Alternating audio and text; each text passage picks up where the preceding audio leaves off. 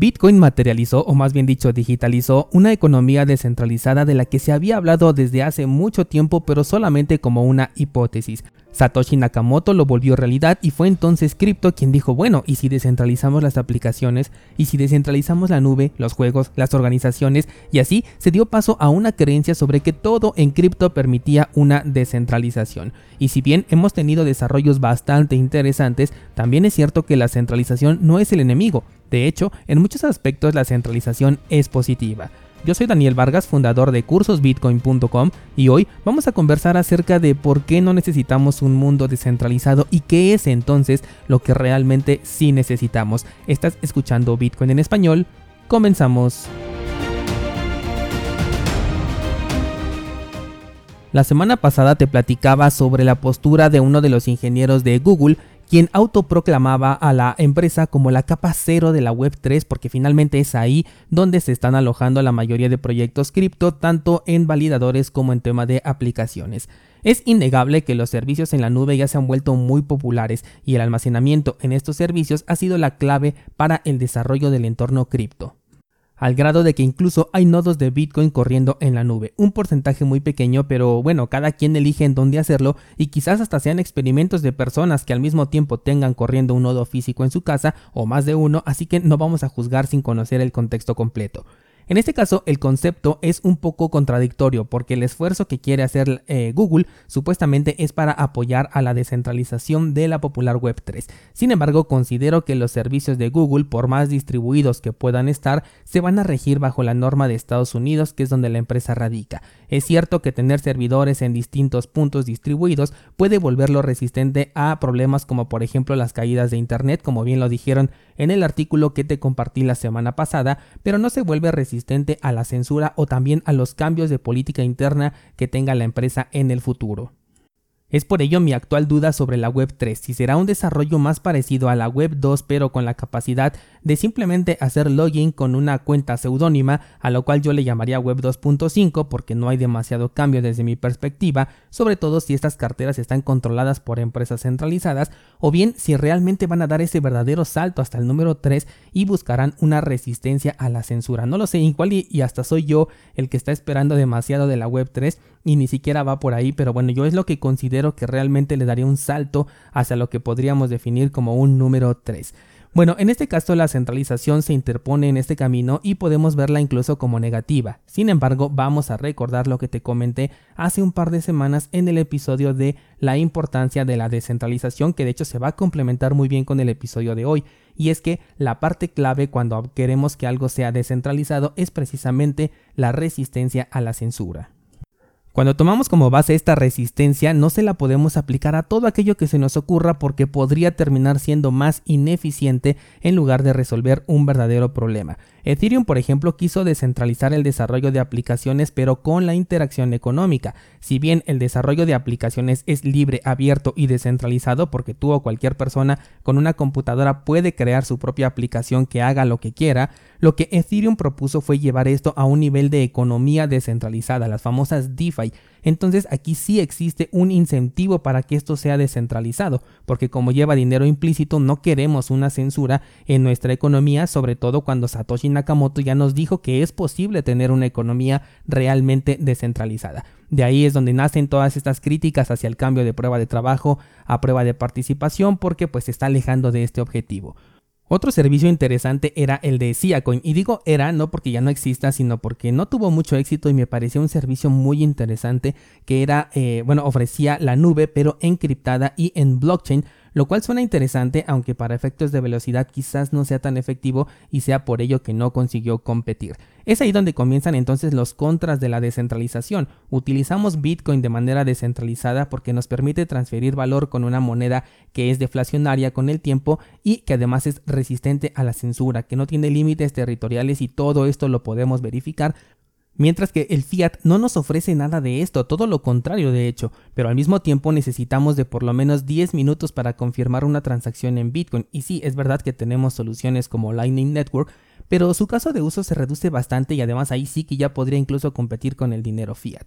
Esto de los 10 minutos para una confirmación y eso en condiciones óptimas es lo que lo vuelve inutilizable para hacer una moneda transaccional del día a día. Y no está mal, no es un error, simplemente que nadie, ni siquiera en Argentina o Venezuela, me atrevo a decir, pero corríjanme si es que me voy a equivocar en lo que voy a decir, Ninguno de ellos tiene problemas con el dinero fiat para poder pagar un café, el transporte público o un simple corte de cabello.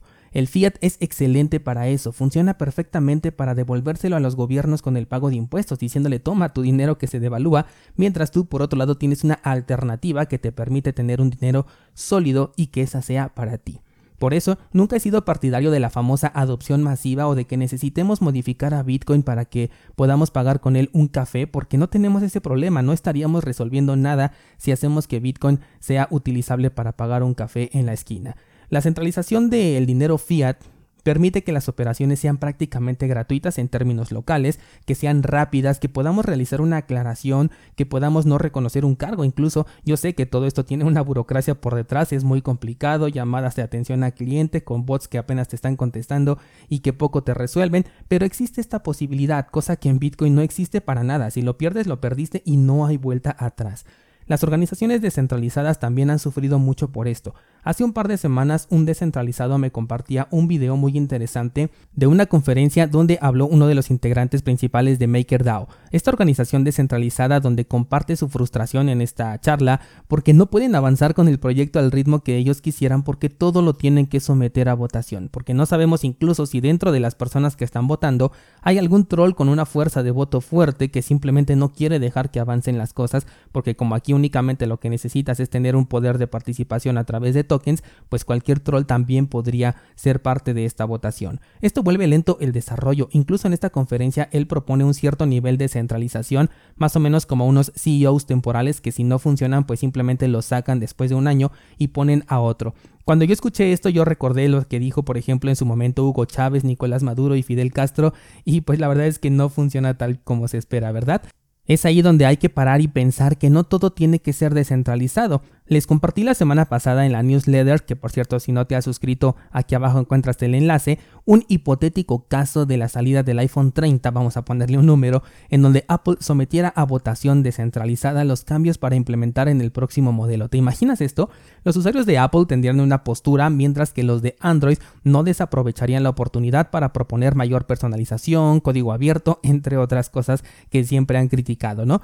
Se podría convertir en un debate sin fin y el producto tardaría más en salir. Finalmente incluso es posible que no complazca ni a unos ni a otros. Pero ¿qué pasa cuando tenemos una visión diferente y centralizada por parte de Google y otra por parte de Apple? Pues pasa que crean productos con sus visiones independientes y, es el usuario quien finalmente elige lo que quiere y se acomoda más hacia sus necesidades. La clave está en que podamos elegir el producto que mejor nos convenga y si no tenemos problema de censura, entonces no necesitamos una descentralización. La centralización vuelve más eficiente el desarrollo y estamos en una etapa en donde el desarrollo ya es abierto y descentralizado, así que no tenemos problema con ello. Si algo no te gusta, seguro que hay otras 100 opciones allá afuera dentro de las cuales puedes elegir. Recientemente te hablé la semana pasada de que había abandonado Gmail, al menos en un 98%, y me encontré con un montón de soluciones interesantes, algunas ni siquiera las conocía porque pues no me había yo puesto a investigar al, al respecto, y si ninguna de estas me gustara, pues es tan descentralizado y además aprovechando que el protocolo de correo electrónico es abierto, pues podría yo crear mi propio cliente.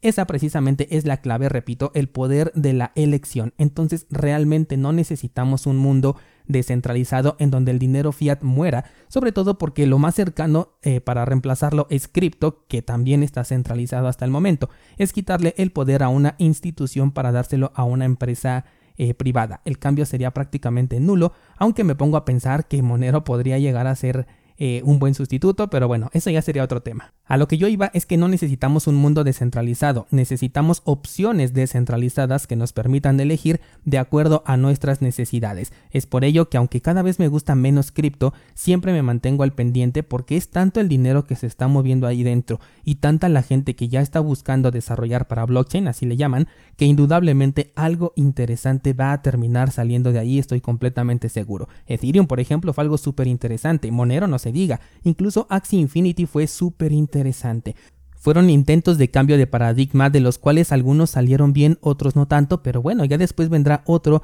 que quizás pueda corregir esos errores que, eh, cometidos en el pasado, que sean más interesantes y que nos permitan ampliar infinitamente nuestro abanico de opciones. Y después simplemente nos tocará elegir aquel que necesitemos, que se ajuste a nuestra necesidad.